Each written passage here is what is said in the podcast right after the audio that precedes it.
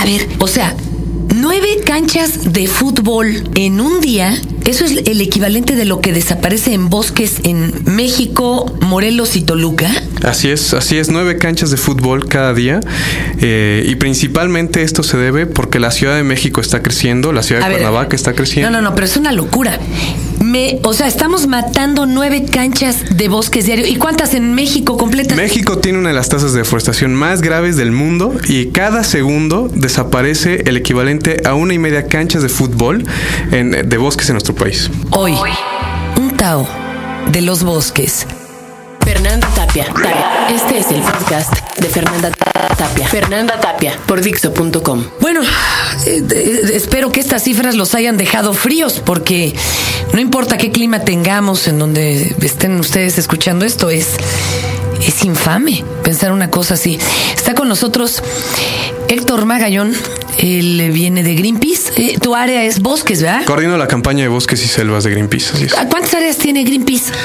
Tiene, tiene varias campañas. Eh, la, está la de bosques, está la de transgénicos, la de tóxicos, la de océanos y me falta una, la de tóxicos, ya ves. Pues hay que echarnos un tao de cada una, ¿no? Por supuesto. Pero hoy nos toca bosques. Así es. ¿Te parece bien? Bien. A ver, eh, por ejemplo, ahorita a lo mejor algún chavo de estos que, no sé, le gusta vivir encerrado en su cuarto. Dice, ¿y a mí qué? Yo no tengo ni perro para pasearlo, pues que se acaben los árboles. Es más, levantemos por cada árbol un poste. ¿Pero qué problema hay o qué, qué, acarrea el no tener bosque cerca? Bueno, a todos nos afecta mucho más de lo que creemos, nos afecta perder nuestros bosques. Para empezar, eh, el agua que tomamos viene de los bosques. En particular en la Ciudad de México, eh, tres cuartas partes del agua que nos estamos tomando diariamente vienen de los bosques que se encuentran entre la Ciudad de México, Cuernavaca y Toluca, lo que nosotros hemos denominado el gran bosque de agua. Tres cuartas partes del agua. Entonces, si nos quedamos sin bosques, nos quedamos sin agua. Pero también si nos quedamos sin bosques, nos quedamos sin el clima que tenemos, nos quedamos sin el oxígeno, sin la calidad del aire que tenemos, que puede ser buena o mala, pero sería peor si no, si no tenemos bosques. Y nos quedamos sin la enorme biodiversidad que hay en nuestros bosques, sin los lugares de esparcimiento, etcétera. Entonces, obviamente nos afecta directamente nuestras vidas, perder los bosques, y es algo que nos tiene que preocupar a todos. Miren, una vez platicando con don Homero Aridgis, que merece que lo traigamos un día a este programa, eh, él me decía que la deforestación en este continente empezó en cuanto llegan los españoles, porque traen el ganado eh, que requiere pastura y empiezan a tumbar árboles para tener zonas ganaderas. Y de ahí para el real. Pero ¿en qué momento se tiene detectado, se desató este número tan aterrador de deforestación? Bueno, de hecho, la principal razón de deforestación en México sigue siendo la destrucción del bosque para introducir ganado y para, y para convertirlo en zonas de cultivo. Ese es el 82% de la deforestación en México. Pero ¿cómo de cultivo? Si cada vez hay menos campesinos, todos están allá en el norte y, y otros están fumándose los bosques, perdón. Este. No, sí, no, de hecho, paradójicamente, este, cada vez hay menos producción agrícola. El campo es uno de los eh, eh, sectores más abandonados y aún así eh, cuando conviertes la selva, por ejemplo, cuando conviertes los bosques, lo que pasa es que generalmente son zonas que no son aptas para cultivos y eso hace que en pocos años la tierra deje de producir, entonces tenga que afectar más bosque todavía. La, la industria maderera y bueno, y los que hacen papel y todo esto, ¿siguen yéndose sobre los bosques o eso ya está controlado?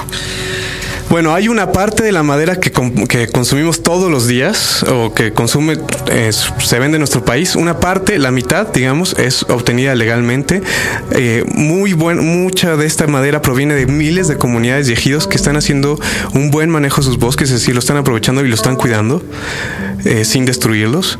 Pero otra, la mitad de la madera viene de eh, pequeños grupos organizados en, en todo México que están acabando los bosques porque los están talando de manera ilegal. Eso de pequeños grupos organizados hasta lo estás calificando, bueno, son un mendigas mafias. No hay que decirlo. Ahora, ¿somos seres malignos por naturaleza? ¿O, o qué pasa? ¿Está mala economía? ¿O, o, simplemente no hay conciencia de esto? O sea, ¿por qué somos así, Dios mío?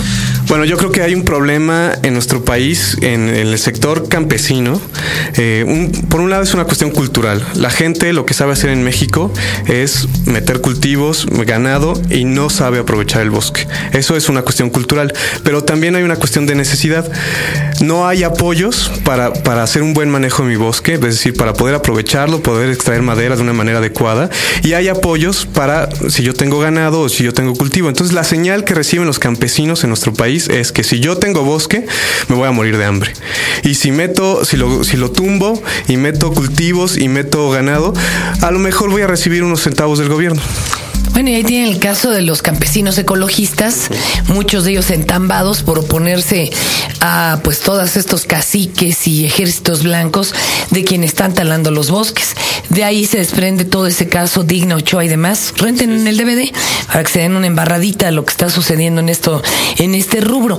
Ahora, Hijo, y, los de a pie, vamos, los que no tenemos pero ni, ni arbusto afuera de la casa, vivo en un edificio y esto, estoy en la zona más concretizada de la Ciudad de México. Ahí podríamos establecer el partido Grisman, como decía el doctor Volavsky. O sea, ¿nosotros qué hacemos? ¿Cómo nos evitamos chutar un árbol más? O sea, que es cierto eso de, bueno, pues usen agenda electrónica, no papelitos. O sea, ¿qué, qué recomiendas real? Real y concreto en nuestro país. Afortunadamente sí está la situación muy grave, pero también hay, como decía, miles de comunidades, miles de ejidos que están haciendo las cosas bien. Y de estos hay unos 40 más o menos, unas 40 comunidades en todo México que producen el más del 10% de la madera que se produce legalmente en México y que cuentan con un sello, un certificado internacional de buen manejo. Este eh, sello tiene las siglas FSC de Forest Stewardship Council o Consejo de Manejo Forestal y eh, cuando uno compra esta madera puede estar seguro de tres cosas. Uno, que la madera no es ilegal. Dos, que no destruye el bosque. Y tres, que los beneficios de esta venta se reparten equitativamente entre los miembros de la comunidad. Hay que comprar esta madera y exigirla. Eh, pero ¿y hay algún inspector que vaya, no sé, a Honmart y revise que los tablones tengan esta marca y eso? No, no necesariamente que tengan esta marca, pero cuando, cuando se tiene este certificado, sí hay todo un proceso de inspección para saber que no nos están engañando. A ver, no les está pagando ninguna compañía gringa por desacreditar a los otros señores ni nada, porque ya ves cómo les encanta, ¿verdad? A los que odian a Greenpeace inventarles y colgarles cosas. No están queriendo tumbarle el negocito a nadie aquí en México. No, por supuesto que no. De hecho, este, este sello es un, es un, lo otorga una organización internacional no gubernamental sin fines de lucro, en la cual está conformada por comunidades y ejidos forestales, por industria forestal, industrias tan importantes, incluso eh, Home Depot tiene un compromiso con, con, este, con este sello, y, este, y organizaciones ambientalistas como Greenpeace o WWF. Y eso lo que hace es, eh, lo que hacen todos estos miembros es ponerse de acuerdo en cómo se debe manejar bien un bosque y qué criterios tiene que cumplir quien lo quiere, quien quiera tener este sello. Y eso es lo que se ha hecho. Y entonces en México estas comunidades son ejemplo a nivel internacional de cómo se debe aprovechar un bosque y, cómo se debe conservar y hay que apoyarlas a ellas. Imágenes eh, que vienen a la cabeza de bosques del Señor de los Anillos, estos maravillosos, altísimos, poderosos, sabios, que tienen su tiempo y no los apresura ni siquiera la inminente guerra. También en el Santo Grial de Monty Python, estos hombres arbusto, ¿no? Que tienen su propio idioma. Y la tristeza de cuando eh, llega el totalitarismo, el fascismo, la intolerancia, como cuando la religión católica incipiente llega hacia las zonas de los galos y de los druidas, y como estos adoraban precisamente a los bosques, sus bosques, sus árboles, empiezan a tacharlos de satánicos, de malignos, y eran algo eh, verdaderamente digno de aborrecimiento. Cuando se vienen las fiestas, por ejemplo, de fertilidad, que imagínense la cara de los cristianos, que estos corrían desnudos en pelotas por el campo y, y pues eh, copulaban entre parejas, no importaba que no fuera tu pareja estable, porque esto daba fertilidad al campo. Bueno, esto fue algo terrible y lo transformaron en una mojigata celebración en donde una niña era vestida de forma así como florecita virginal, cargando una pequeña rama, ¿no? aunque en otras zonas también de Alemania y demás se acostumbraba en, en la zona, en la época de invierno, agarrar un tronco, golpearlo e incendiarlo. y porque el tronco era maligno y no viene sino de esta relación eh, que había eh, en contra de la misma religión católica. Pero bueno, borremos esto de nuestras mentes y entendamos que es todo lo contrario. ¿no? Hay quien se quiere aliar a Greenpeace, ¿cómo los podemos apoyar? Bueno, eh, Greenpeace es una organización independiente de, de, gobiernos, de partidos políticos, de empresas y se sostiene única y exclusivamente gracias a los donativos de, eh, de la gente de miles de personas que en México nos apoyan mensualmente con una pequeña cuota. No traen Ferrari, ¿eh? Me, me consta. y a ver, acá nos están dando algunos datos. Los que quieran eh, apoyarnos pueden consultar, por supuesto, nuestra página de internet. Es eh, www.greenpeace.org.mx o hablar a nuestros teléfonos al 5530 2165 o al 5530 8967, si no estoy mintiendo. 89, 8968. Oye, estoy aquí viendo, es que nos está pasando acordeón, caray, que las cinco campañas de, Greenpeace, Flor, pues vételas agendando para que hablemos de tóxicos, de cambio climático, de océanos y todo este rollo. Y Héctor, pues algo que quieras agregar y que yo no haya tenido el tino de preguntarte, por favor, aquí para los amigos del Tao. Que yo creo que, bueno, hay una conexión espiritual con los bosques, pero ya sabemos que hay una cuestión de vida o muerte por conservarlos. Imagínense esta ciudad sin, sin los bosques que le dan el agua, pues simple y sencillamente el 20% de la población de nuestro país se vería afectada. Y bueno, desde muchísimos años, eh, los antepasados que viven aquí conocían esta relación entre el bosque y el agua. Tan es así que Ajusco significa justamente en náhuatl bosque de agua y hay que conservarlo. Eh, Puedo sembrar cualquier tarugada que se me ocurra, eh, porque ya ves que de repente dicen eucalipto y resulta que es lo peor. ¿Quién nos puede asesorar de qué puedo sembrar en dónde y qué si sería uno benéfico para un ecosistema específico? Bueno, hay programas del gobierno de, reforestación. Desafortunadamente se utilizan muchísimo con fines políticos nada más. Se plantan millones de árboles cada año, de los cuales millones de árboles se mueren cada año también.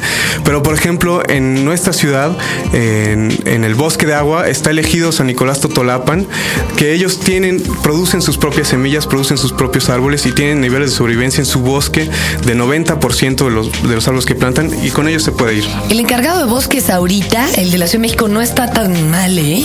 El que le hizo ahí esa renovada al bosque Chapultepec, creo que tiene bastante idea y muchas ganas.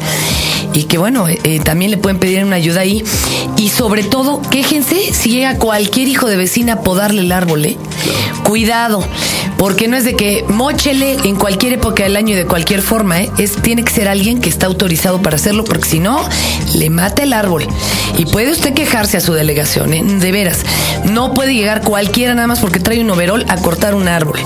Por el amor de Dios. Bueno, ya está en esta idea circular de los bosques. Eh, hágale un regalo a su perro, por favor.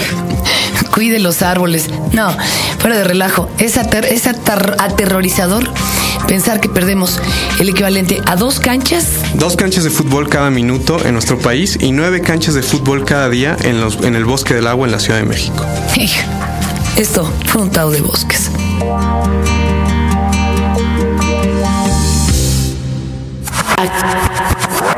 Acabas de escuchar el podcast de Fernanda Tapia por Dixo.com.